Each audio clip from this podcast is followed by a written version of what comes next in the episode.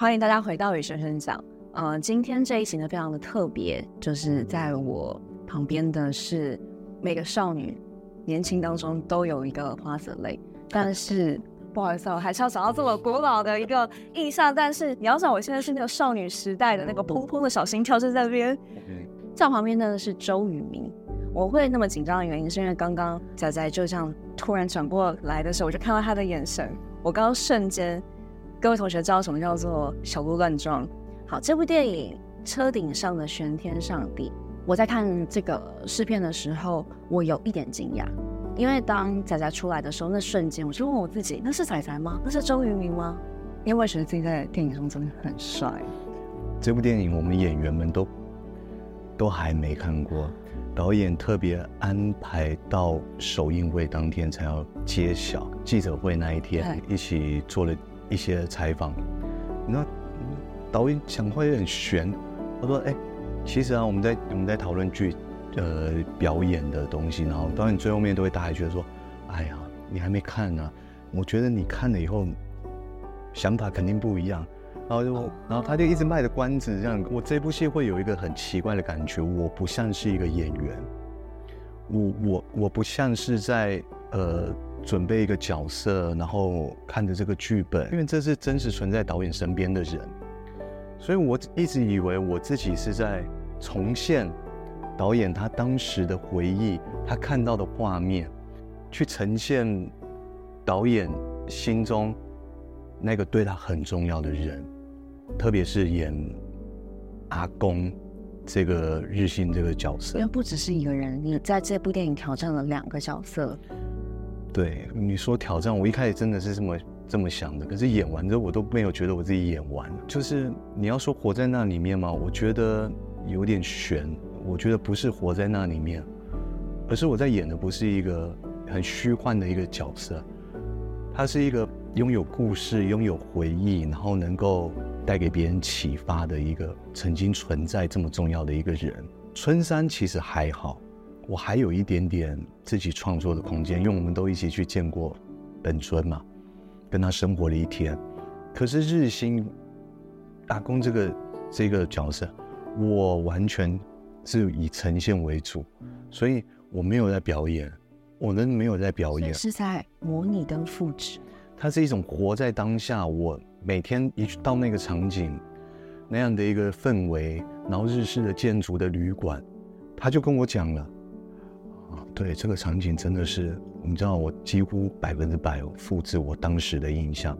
瓦工就会坐在这里，这里就是有这张桌子，这里当时还有一个柜台，然后瓦工会做什么？外面的路路人来来往往，瓦工很奇怪，很海派。这些人跟他都可能永远没相见，但他他出来跟人家说的第一句话，就让人家觉得很亲近，没有距离感，都在告诉我什么？这个剧本上没有的东西。所以我以往准备角色，要自己不断的跟编剧跟导演确定好方向。日新的这个角色，我没有在准备这个方向，我说的东西都是故事。我们事前开会已经有一个很明确的一个故事给我了。但是，不同的场景，导演都还有他属于这个场景的回忆，然后我就是要做什么？我要勾起你这个回忆，我希望我能够演到你感动。然后确认的第一场戏就是，呃，在拍，嗯、他们进香，福月一家人进香，然后阿公突然显现了。那场戏第一个 take 完了以后。跑来跟我们讲说，导演在 monitor 后面哭了，所以他可能不会过来，他在调整自己的情绪。他说：“OK。”然后说你多给他一些镜头。然后这部戏的摄影师、摄影指导是我们出道的时候，F 四出道的时候，我们在拍杂志、广告的平面摄影师，也是我个人第一本写真集的。摄影师，我们他看着你长大，可以这么说。我们彼此看着彼此长大，我们看着彼此成熟。我这部戏有太多太多熟识的人，他们给我很多力量。虽然跟导演是第一次见面，但是我们要演的就是你最熟悉的人，无形之间我也活成像爷爷那样子，跟他好像跟福越跟导演是这么这么亲密的人。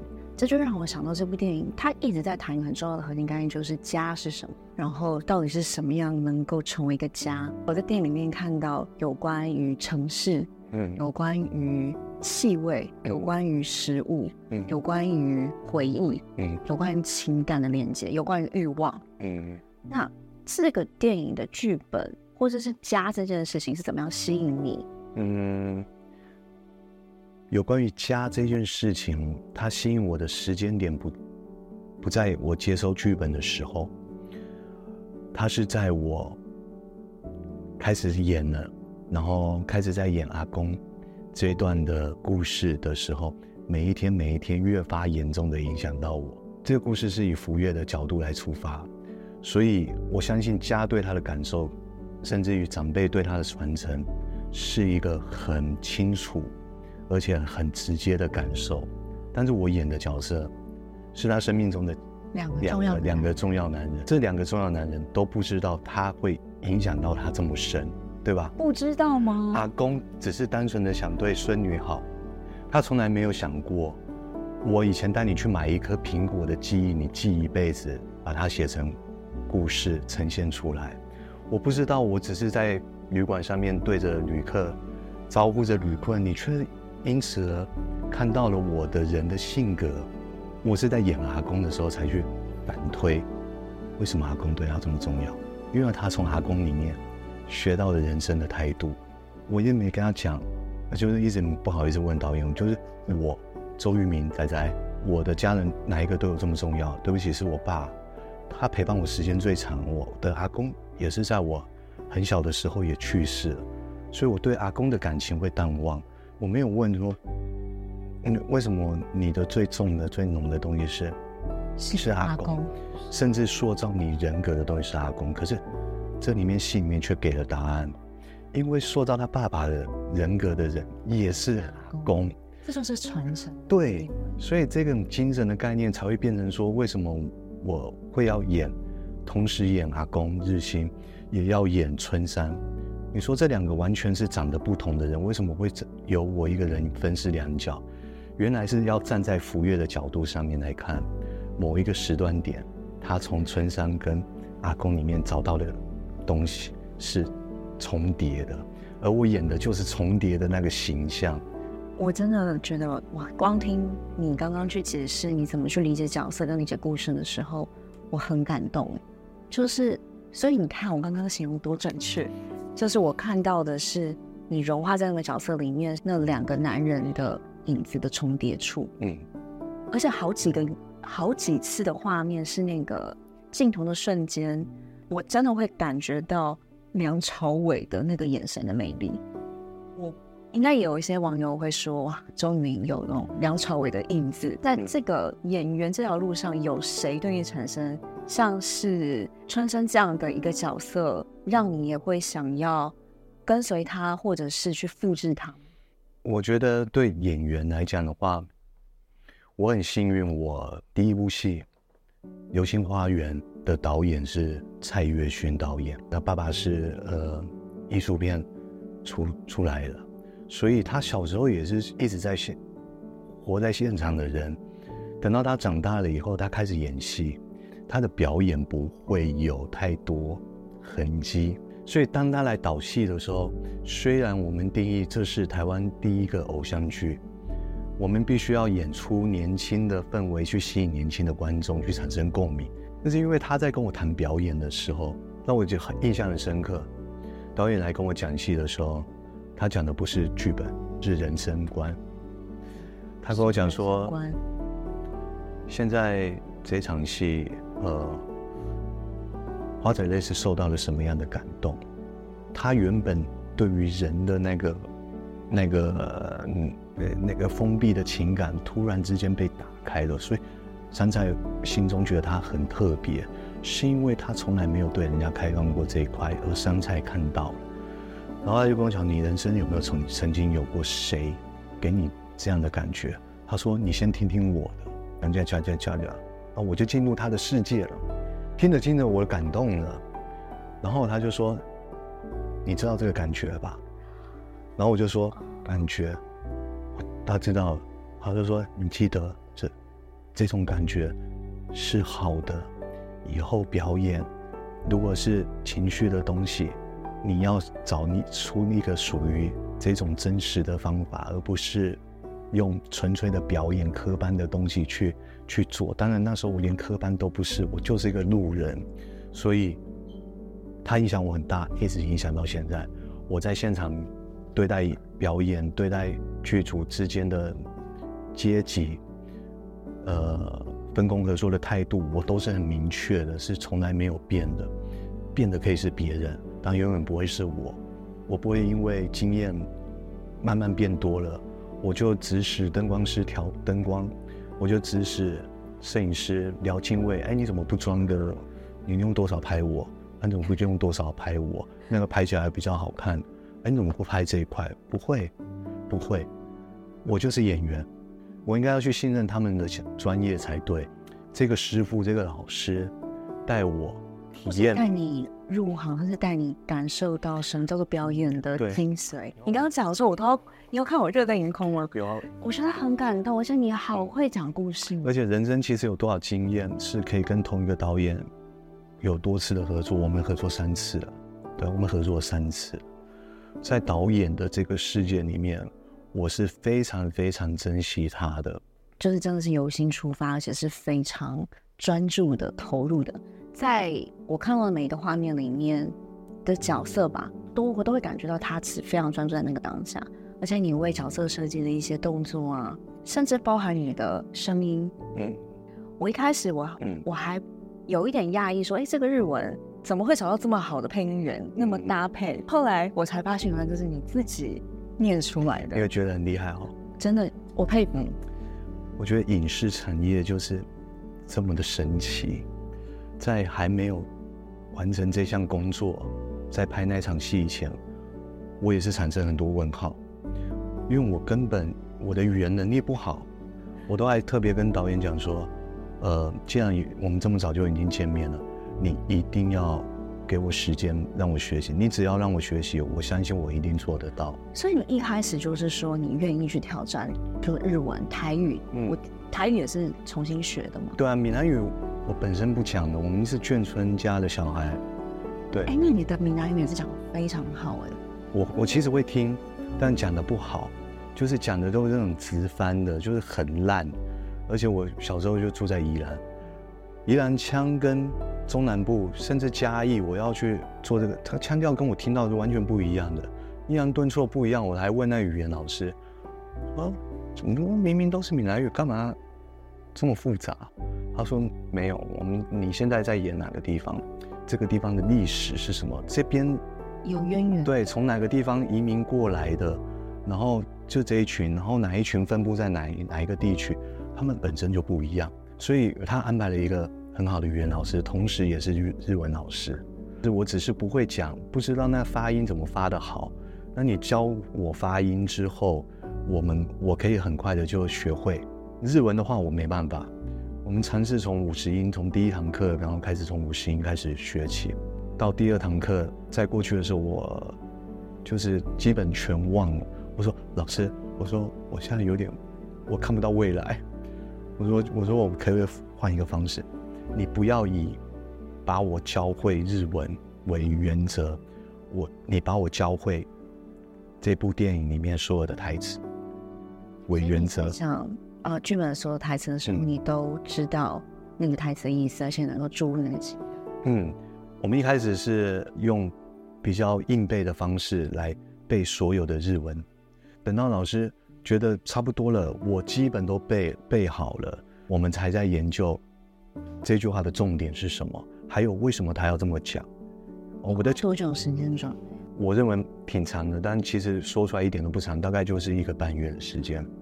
其实我更看重的是，因为我有请老师他录音给我，他一开始是自己录，后来他说你是男生，他是女生，他说我我找个学生，他本身是日本人，你回去听，试着跟上他的语速，真正日本人在讲这段话的时候，我花了。三四秒讲完的话，他竟然五秒不到就讲完，所以其实早就背好了，只是如何缩短这中间，让我越来越贴近，真的像一般的语言的能力，就是来自于日语。你会认为你其实是一个很有天赋的演员吗？没有天赋。这听起来好有天赋哦，一个半月，然后你可以把你看闽南语、日文，因为真的是很到底，而且你说出来的话是很很有真实性，很有说服力。可是因为我反而是，我是说实话，我是因为了解我没有这方面的天分的，还有天赋的时候，我才可以在很久以前有这么机会的时候，跟大家讲一个大实话。你需要让我有时间练习，你只要把时间给我，我就。敢现在跟你保证，我做得到。我就算运用到我睡眠的时间，我死做活做，我我也要把它学到会。我是牺牲了我现实生活中的时间很多很多，在每天课堂结束之后，我马上回去。我我是有家庭有小孩的，陪着他们做好这一切之后，我都还要牺牲睡眠的时间去复习今天所教的，还有去看之后要碰到的句子。去缩减这中间语速的弱点跟哪一句话的重点。我其实我私底下花了很多时间去做到导演要的标准跟语文老师要的标准。我我刚刚听见好多，你是一个很真的很诚实的人，就是你会不会你会很直接去跟身边的人说，到的人说。然后第二个我也看到你很。我们创业圈就有一句话叫做“当责”，很有 ownership，就是你这件事情是你的责任，就把这件事情做到好。你对这件事情有承诺。嗯。然后第三个，我听到我非常感动，嗯，就是你刚刚谈到，其实你是有你有家，你有家庭，你有孩子，你有太太，但是你会还是会跟大家都相处完，再用其他的时间去去投入到你的工作当中。所以我很想知道，你看这部电影，看很多关于。家庭，关于信仰，关于传承。那至于你家是什么？我觉得家对我来讲就是我人格最后的堡垒。我可以在外面承受很多压力，或者是我可以在外面做很多我不想做的、不擅长、不想做的事情。但是我一定要有一个最后一个完整的家，让我来代谢我所有的情绪，哪怕。那个地点是属于我的一间厕所，这个厕所的所有布置，我想放的东西，我一定会交代，都不要乱动，因为我一定要有一个最后的堡垒，它就是广义上来讲是这个家庭，但是更细则来讲是这个家的某一块地方，它必须残留着我的回忆跟习惯，跟我万年不动的摆设，它可以让我一进去那边以后得到一个。安定感，很放松，我就知道我可以崩溃了，我可以抒发这些情绪了，我可以自己去代谢这些东西，不勉强任何人。再来是，你刚才说，就是，就男演员，其实在投入一个工作的时候，其实会忘了自己的角色是最容易被牺牲的，就是这样。我其实也是这样的人，所以呃，某一方面我会变相的很蛮希望我的工作。是不住不住在家里面的，然后我就是住在那个嗯旅馆里面、酒店里面。我一天二十四小时，除了视讯以外的时间，我都可以留给角色。因为我回去，我就会发现我我的身体状况会很累的原因是，我会说服不了我自己。就是我，比如说好，我今天我今天十二点收工，回到家里整理好，背完背完明天的剧本。整理好一切，要睡觉的时候，至少是两三点起跳了。但是我孩子明天要上学，他六点半起来的时候，我起不起来。最后我还是起床，这是另外一种，另外一种包袱，在你身上的时候，我知道我很累，可是我还是自己没有办法去做到完全忽视的那一块。至少在小孩子那一块，小孩子没办法理解你，没办法去关心他、照顾他的东西。他没有办法理解，他也没办法分得这么开，所以我就会自己告诉自己，我一定会做到的东西，而且我也不得不做到的东西。他就是有一种包袱，有一种是有一种信念去支撑的，我就会比平常在外面工作还累。所以，其实你会是一个在任何角色里面，无论他是你的电影角色还是你的家庭角色，都会想要做到完美的那个人吗？我我承认吧。我期望应该是说，我给我的标准很高很高。我从来没有演任何一个角色，演完之后我是满意的。就算在当当下，导演咔 OK 了，你一条过什么东西，等这场戏结束了，我在更衣室换衣服，换下一场的时候，坐在化妆镜前面，我其实在想的也是上一场戏的东西，就明明我觉得没有很好，可是因为自己看自己会充满矛盾跟，跟鸡蛋里面挑骨头。也许我什么都做到我满意的时候，那反而每个人看起来都像在演戏。他也许就是需要你这种残缺的一种一种缺陷式的一种表演。所以我们后来在拍戏，可能也是因为理解这个，我们开始在现场追求的东西不是一个名义上完美的演出，而是更贴近生活。我跟你对白之间，为什么一定要你一句我一句？我讲话的，你讲话的时候，我可不可以插嘴？然后我我会我会把我的这些这些小小的逻辑，在我们前面在拍戏的时候就故意去断他的剧，断这个演员的剧，看他的反应如何。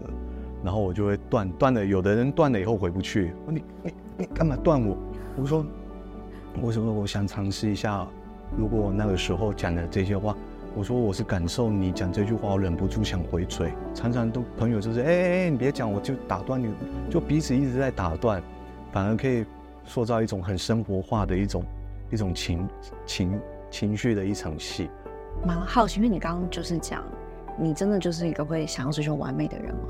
追求完美的人，无论在工作或在家庭，都会想要做到你能做到最好。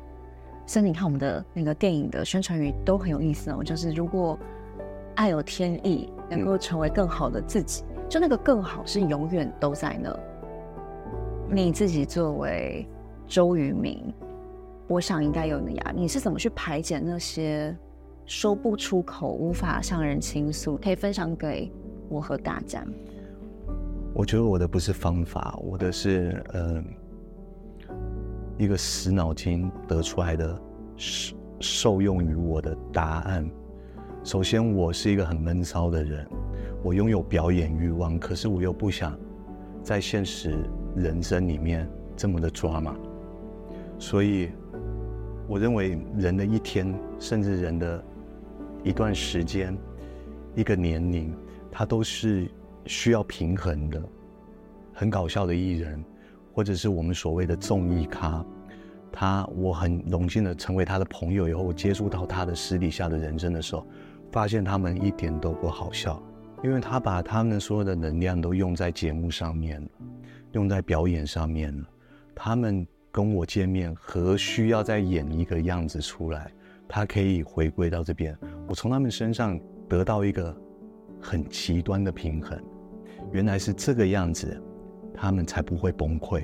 很多人跟我讲说，怎么代谢情绪，怎么代谢这些东西，压力，你该怎么去做，都只是他的方法。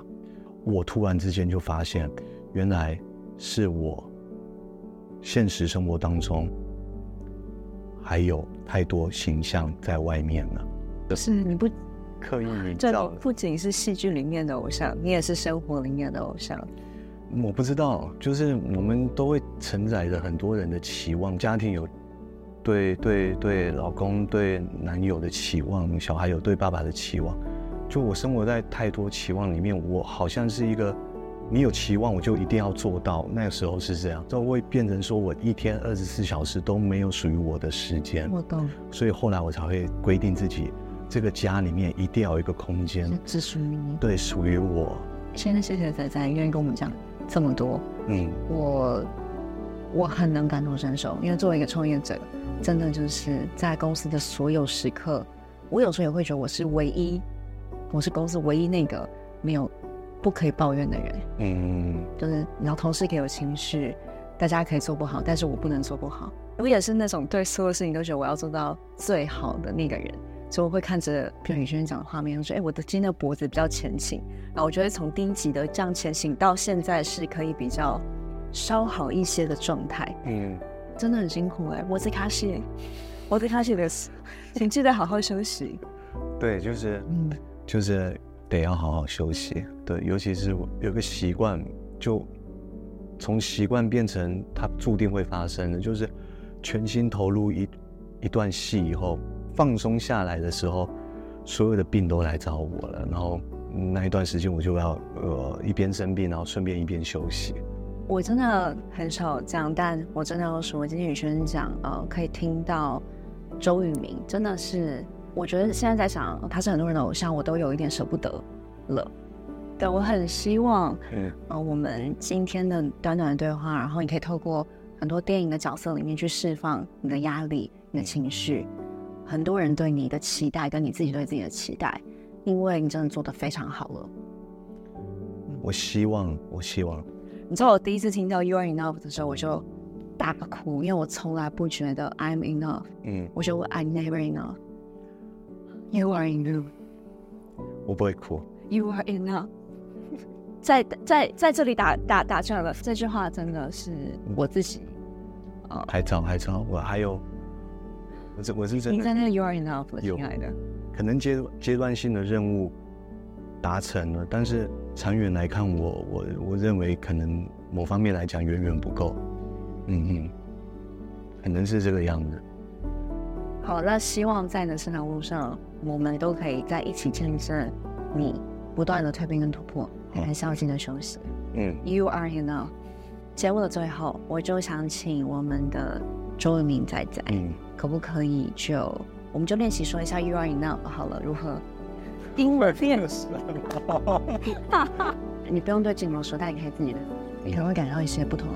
我我相信，我相信，就像我跟他们打包票，就是也算是破釜沉舟，我一定会做到这个东西，就一定会做到。对，真的是 high handers，非常非常敬佩。我觉得今天真的让我见到很不一样的周渝民，很立体的，很真实的，嗯、很真诚的，很勇敢的，嗯，很辛苦的。很可爱的，我非常感谢。节目的最后，请我们的周渝民仔仔为我们的呃观众介绍一下这部电影，邀请大家到戏院一起来看。好，如果你对于你的人生，嗯，还没有很确定的信念的话，又或者是你正好在这段期间正在找找寻自我的时候，我觉得你很适合来戏院里面看。我们就是透过导演的这个故事，他真实发生的事，去阐述一个传承家族的信念，还有人生观的态度。所以，嗯，我们大家很用心的去完成了这部戏。我相信，如果你对你自己人生有一些疑问的话，有疑虑的话，你也可以看看，呃，我们是怎么做到的。而且，如果你对家这件事情很好奇，你对台湾的故事很有疑惑，在这部电影你也可以找到很多关于台湾是什么、关于家是什么、关于自己是什么的一个答案。嗯，与轩轩讲，我们下次再见，谢谢周渝民。